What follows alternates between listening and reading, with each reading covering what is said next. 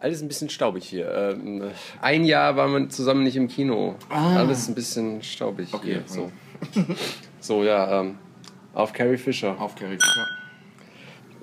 Äh, lange geplant, jetzt eingetreten.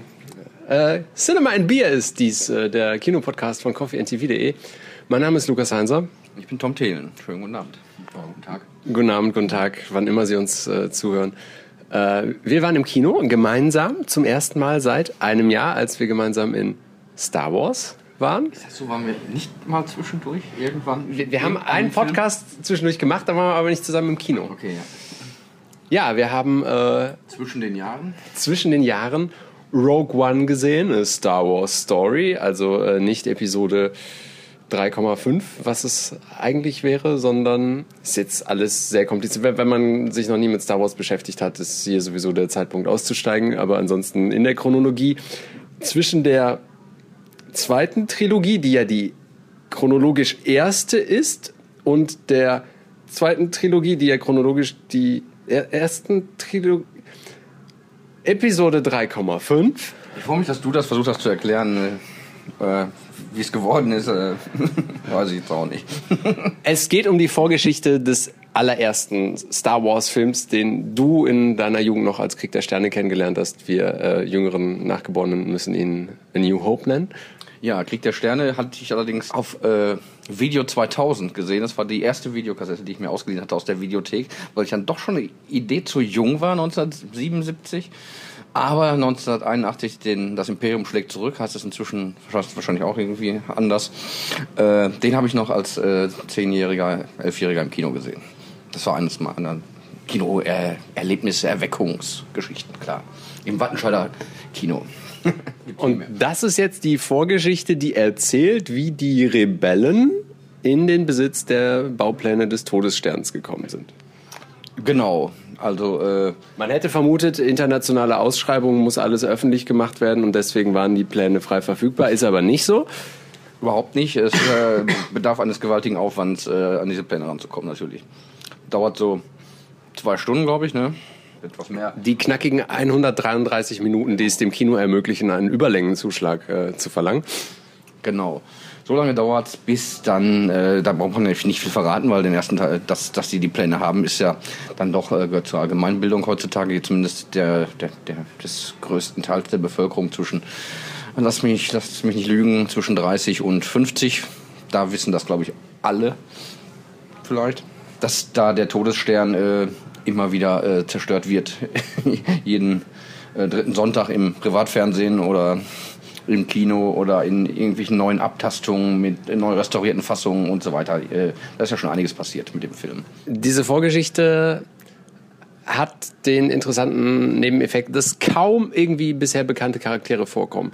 Also man sieht äh, Bail Organa, den äh, Adoptivvater von Prinzessin Leia, den man aus der Episode 1, 2, 3 kennt, also der zweiten Trilogie. Man sieht äh, Darth Vader, man sieht äh, Grand Moff Tarkin. Da gab es größere Diskussionen drüber, weil der Schauspieler Peter Cushing seit über 20 Jahren tot ist und digital zum Leben erweckt wurde.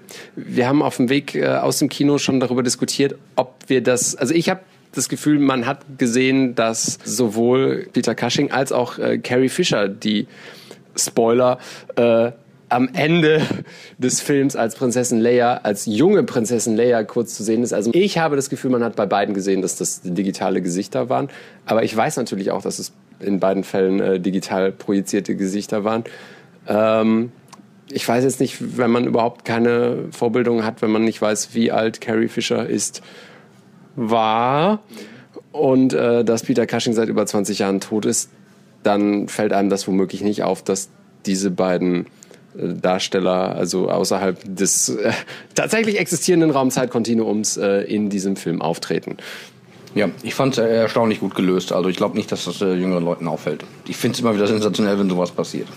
Ich fürchte, man wird sich für Episode 9 auch noch irgendwie was einfallen lassen müssen. Ich weiß nicht, wie weit da die äh, gedreht ist schon. Äh, Episode 8 ist abgedreht. Ähm, Das ist äh, die gute Nachricht. Was dann mit Prinzessin Leia passiert, äh, werden wir dann in, ich glaube, drei Jahren im Kino sehen können. wahrscheinlich Weihnachten. Ja, ich hatte die ganze Zeit so das Gefühl, ich könnte jetzt jedes Jahr in so einen Star Wars Film gehen. Also ich bin ja nicht so der Fan von so Franchises. Also dieses ganze Marvel und sonst was Gedöns geht mir echt am allerwertesten vorbei. Aber äh, Star Wars könnte ich jetzt jedes Jahr so einen Film sehen. Ist mir auch egal, an welcher Stelle der irgendwie in der Chronologie auftaucht oder sowas. Einfach, ich möchte gerne äh, so, so, leicht angeraut, grisselige Optik mit Wüstenplaneten, mit irgendwelchen riesigen Schiffen, die da durchfliegen, mit irgendwelchen imperialen Stationen, die in Schwarz und Weiß äh, da so vor sich hin leucht, also in weiß leuchten, in schwarz nicht. Also diese, halt diese klassischen Schächte und sowas, das, was man aus den alten Filmen auch kennt. Ähm, ich habe mich da wohl gefühlt. Ja, genau wie im letzten Jahr. Es ist erstaunlich, wie gut es gelingt, diese alte Filmsprache immer weiter aufzumotzen, immer für die Fans immer immer noch ein bisschen äh, cooler zu machen, noch mehr äh, kleine Gags einzubauen und trotzdem dann dieser, dieser ganzen Sprache dann äh, weiter gerecht zu werden. Das ist schon, schon wahnsinnig äh, toll irgendwie. Wobei ich jetzt auch nicht dazu, zu denen gehöre, aber ich weiß nicht genau, wie viele Figuren da durch so einen Jahrmarkt äh, oder durch so eine Marktsituation bummeln, wo der Fan äh, quasi ein Standbild gerne äh, macht und äh, die irgendwie der, wie heißt die Band? Cantina Band. Der Cantina Band zuordnen kann oder zumindest der Cantina Band Situation aus das Imperium oder weiß der äh, Henker, ich gehöre ja nicht zu den Menschen, die Filme so fünfmal gucken oder zwölfmal oder zwölfzigmal, aber äh, ich glaube im Star Wars Universum, da gibt es das einfach. Es kommt einem viel bekannt vor. Ja, es sind eigentlich alle Versatzstücke so drin und äh, ich dachte zwischendurch, also es, es erinnerte mich so zunehmend an, an das James Bond-Universum, wo ja auch so Versatzstücke einfach aneinandergereiht werden und sich das Ganze quasi immerwährend wiederholt. Ähm, so war es letztes Jahr schon so ein bisschen bei Episode 7. Und äh, so ist es auch bei, bei diesem Film Rogue One. Der steigt ein ohne diesen klassischen Rolltitelvorspann, wo die Handlung zusammengefasst wird. Das ist die Unterscheidung. Er heißt ja auch nicht Star Wars, sondern Rogue One, a Star Wars Story. Und der wirft dich wirklich äh, wieder in so eine in sehr viele verschiedene Welten. Also am Anfang wird man so hin und her geworfen, braucht erstmal so ein bisschen, äh, um da reinzufinden. Aber auch natürlich klassisches äh, Star Wars. Ja, definitiv. Da ist, da, da ist alles drin. Da äh, Familiensituationen, äh, Abschiede, äh, Trauer, äh, Verlust, äh, Aufträge, die einen da irgendwie permanent erwarten, Verantwortung, äh, Freundschaft, Misstrauen, also diese ganzen großen Themen werden immer so ganz knallhart aneinander äh, gebastelt und äh, holen einen auch sofort rein. Also ist alles drin. Außer ich habe irgendwo gelesen, äh, der Soldat James Ryan im Weltall. Ja, es ist natürlich, das ist natürlich ein Kriegsfilm auch. Äh, ein, ein wahrscheinlich heute sehr unpopuläres Genre, wenn man es als solches benennt. Allerdings, äh, wenn man so die Genrekonvention des, des, des alten Kriegsfilms aus den 70ern kennt, ist da schon viel von drin. Also, das viel Apokalypse Now, also viel Vietnam eigentlich drin. Womöglich einfach nur durch diese komische Palmensituation, in der da zwischendurch gekämpft wird. Ja. Also Dschungel ähnlich, also irgendwie grün, also Krieg im Grünen, in der grünen Hölle quasi. Apokalypse Now finde ich jetzt nicht ganz das richtige Beispiel, weil der natürlich so ein bisschen anarchistisch mit diesen Genre-Konventionen sowieso umgeht. Es ist fast so ein bisschen mehr so der trashige Söldnerfilm. Also die Wildgänse kommen und die Wildgänse befreien irgendwen und irgendwen äh, so Söldnertruppen in Afrika. Es ist einfach ein zusammengewürfelter Haufen dann von Individualisten natürlich, der, der dann kämpft gegen die kollektiven, immer gleich aussehenden Sturmtruppen, die man ja auch äh, dann in allen äh, Arten und Weisen abschlachten darf. Natürlich mit Nackenschuss und äh, Kopfschuss und alles. Das ist äh, und der Individualistenhaufen sind natürlich irgendwelche, ja, äh, in Ways, Gender und wie auch immer, äh, wild zusammengewürfelten Menschen. Diversity, das Stichwort ist Diversity, dass, dass, dass, dass diese Alt-Right-Community oder wie wir sie nennen, Nazis, äh, auf die Palme gebracht hat man muss natürlich sagen, wenn man weiß, wie Hollywood heute funktioniert, merkt man schon so ein Stück weit, da wurde auch auf den asiatischen Markt geschielt, da wurden asiatische Darsteller und damit äh, Charaktere äh, eingebaut. Ist aber nicht schlimm, also äh, schadet dem Film überhaupt nicht. Nee, aber das, das entspricht natürlich auch irgendwo dem, dem, dem, dem, dem Söldnerfilm sozusagen von, von früher, obwohl das natürlich äh, wahrscheinlich nicht gerne gehört wird, dass das, dass das sowas ist. Aber so als Genre kann man das schon so nennen. Das ist relativ humorfrei. Es ist jetzt kein, kein, kein Sex oder sowas drin. Das ist, ihr müsst da Wars-Universum ja sowieso. Bis auf einen einzigen Moment nicht der Fall. Der da wäre? Ja, mit Jabba the Hutt und dem goldenen Bikini. Dem, so, äh, ja, das äh, ist ja irgendwie der einzige Moment in dem ganzen Universum quasi. Aber okay, das ist vielleicht ein anderes Thema. Ja, aber äh, so, so funktioniert dieser Film. Es wird also gnadenlos ge geschossen, erobert, dann auch geopfert natürlich, sich geopfert für ja, die Freiheit oder dagegen das Imperium, gegen die Vereinnahmung von durch das faschistische äh, Regime irgendwie kommt man ja nicht umhin, das Ganze immer äh, aktuell im politischen Kontext so zu denken und sich auch zu überlegen, so, hey, würden wir auch der Rebellion beitreten, wenn es hier noch äh, schlimmer wird? Ja, das sind äh, Fragen, die man sich natürlich anhand so eines äh, wilden Trash-Feuerwerks, was es ja im Endeffekt dann noch immer noch ist, es ist äh, ja eine sehr super einfache Geschichte. Da werden ja auch nicht, keine komplexen Entscheidungen irgendwie den Leuten abverlangt, sondern äh, irgendwie ist der, hat der Vater sich geopfert für die Freiheit und dann muss man das dann auch irgendwie und naja, die Politik äh, von Star Wars ist natürlich ein, eigentlich ein schönes, schönes Thema. Wurde ja auch mal in dem Film von, äh, von Kevin Smith zum Beispiel äh, thematisiert, wo mal gefragt wurde, ob es denn überhaupt in Ordnung wäre, diesen Todesstern in die Luft zu jagen im, im zweiten Teil. da wären auch Arbeiter drauf. Also da werden ja hunderttausende Arbeiter werden dann beschäftigt und, dann, und also aus einer linken Perspektive einfach so einen Todesstern in die Luft jagen mit den ganzen Arbeitern drauf ist auch äh, nicht korrekt. Und das ist auch eine Kantine, wie wir alle wissen.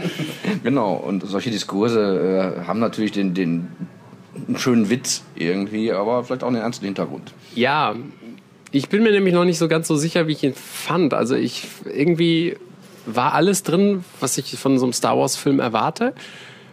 Äh, ich glaube, mein Problem war eher dieses, ich bin da schon reingegangen mit diesem Wissen, es ist halt kein richtiger Star Wars-Film. Es ist irgendwie so ein bisschen wie, wie so ein, weiß ich nicht, wie so ein Christmas-Special einer britischen Fernsehserie oder so. Es ist halt so außerhalb dieser eigentlichen Serialität, Ser außerhalb der Serie. Und ich glaube, dieses Wissen hat mich, hat mich so ein bisschen da, da raus geholt. Ansonsten fand ich, war eigentlich alles dabei, was man so erwarten kann. Ähm, alles sehr solide, sah optisch toll aus. Wir haben es in 2D geguckt, um uns äh, nicht zu überfordern. Ja, das ist kinetisches Kino vom, vom Feinsten. Spezialeffekte, Soundeffekte, äh, natürlich super. Ich, aber auch schon, natürlich auch alle sehr bekannt. Ne? Auch die, die Geräusche im Weltraum und so. Das ist alles, alles drin. Ne? Ja, da haben die mittlerweile eine Sounddatenbank. Da muss man, also es kann wahrscheinlich ein Computerprogramm mittlerweile automatisch auf die Bilder legen. Da muss er jetzt nicht mehr wie früher irgendwie die ganze Zeit mit Kopierern und äh, Sounds übereinander gelegt und Hunden und äh, Löwen, die dann irgendwelche Geräusche von sich geben und sowas. Es ist einfacher geworden alles. Also man kann das so ganz wenn man es so summarisch machen wollte oder quantitativ, es ist relativ wenig äh, Macht- und Jedi-Gefasel drin. Es ist äh, dafür viel mehr Schießerei. Es ist wenig äh, Lichtschwert-Action drin. Ganz wenig. Äh, das gefällt vielleicht auch äh, einigen Leuten nicht. Dafür wird viel, viel geschossen. Äh, die Stormtrooper sind äh, äußerst, äh, haben einen großen Bodycount zu verzeichnen. Äh, die, die kriegen richtig äh, ab. Aber überhaupt ist der Bodycount äh, ganz ordentlich äh, bei dem Film. Also man sollte sich da nicht so zu stark in die Figuren verlieben. Ja, das stimmt. Also ich würde sagen, wenn ich jetzt so ein, also ne, nehmen wir mal an, die, die zwei weiteren Filme der Reihe kommen jetzt noch dazu, plus mindestens ein weiterer, ja schon angekündigter Han Solo-Film. Wie viel es dann am Ende letztlich sein werden, äh, wissen wir noch nicht, aber es gibt, es wird dann halt diese neun Filme der Reihe geben, plus die außerhalb der Reihe. Ich glaube, ich, ich würde eher die, die neuen Filme der Reihe dann so am Stück mal weggucken mit Freunden im Winter, als jetzt dazwischendurch nochmal dann sowas wie Rogue One einzuwerfen, aber es war trotzdem total in Ordnung. Ja, ich glaube nicht, dass es äh, zu meinen Lebzeiten nochmal jemals enden wird, äh, weil es ein gutes Geschäft ist, weil es jeder gut kennt. James Bond hat auch nie aufgehört seit 1962 oder genauso wird es mit Star Wars sein. Wenn diese zwei zusätzlichen Episoden und der Han Solo-Film und der äh, nächste, äh, das, da wird sich schon noch was finden und da wird mit weiterer Technik, ich glaube, das wird nie enden. Das kann man fortschreiben, dieses Universum. Das wird, ist, ist schon ein populärer Gesamtmythos. Warum soll man damit aufhören? Aufhören ist ein gutes Stichwort. Also, war ein bisschen schwierig. Wir mussten erstmal wieder reinfinden, wie dieses äh, ins Kino gehen und sprechen drüber und sowas ist. Trotzdem äh, vielen Dank, dass ihr euch dieses Gesabbel angehört habt. Äh, nächstes Jahr vielleicht öfter im Kino. Auf alle Fälle nächstes Jahr wieder Star Wars Film. Ist schon klar, Episode 8 hat noch keinen Titel. Wir müssen vorher noch. Ja, wir gehen vorher noch mal ins Kino, Tom. Klar. äh, komm, hier. Äh, guten Rutsch auf Carrie Fisher und alle anderen. Ach komm. Prost. Ja, das kann man im Schnitt retten. Ich hätte ja auch gerne noch mal. Es ist ja auch wieder die klassische Heldenreise eigentlich, ne? Klar. Also, Es ist, es ist vor allen Dingen ein Film. Äh, die Mitchell-Heldenreise. dieser Film äh, ist noch extremer als alle anderen Star Wars-Filme. Hier hat tatsächlich keiner irgendwie eine Wahl oder sowas. Alle sind exakt in, in ihrer Rolle und werden exakt so da eingesetzt und müssen so an dieser Stelle und äh, es gibt kein Individuum.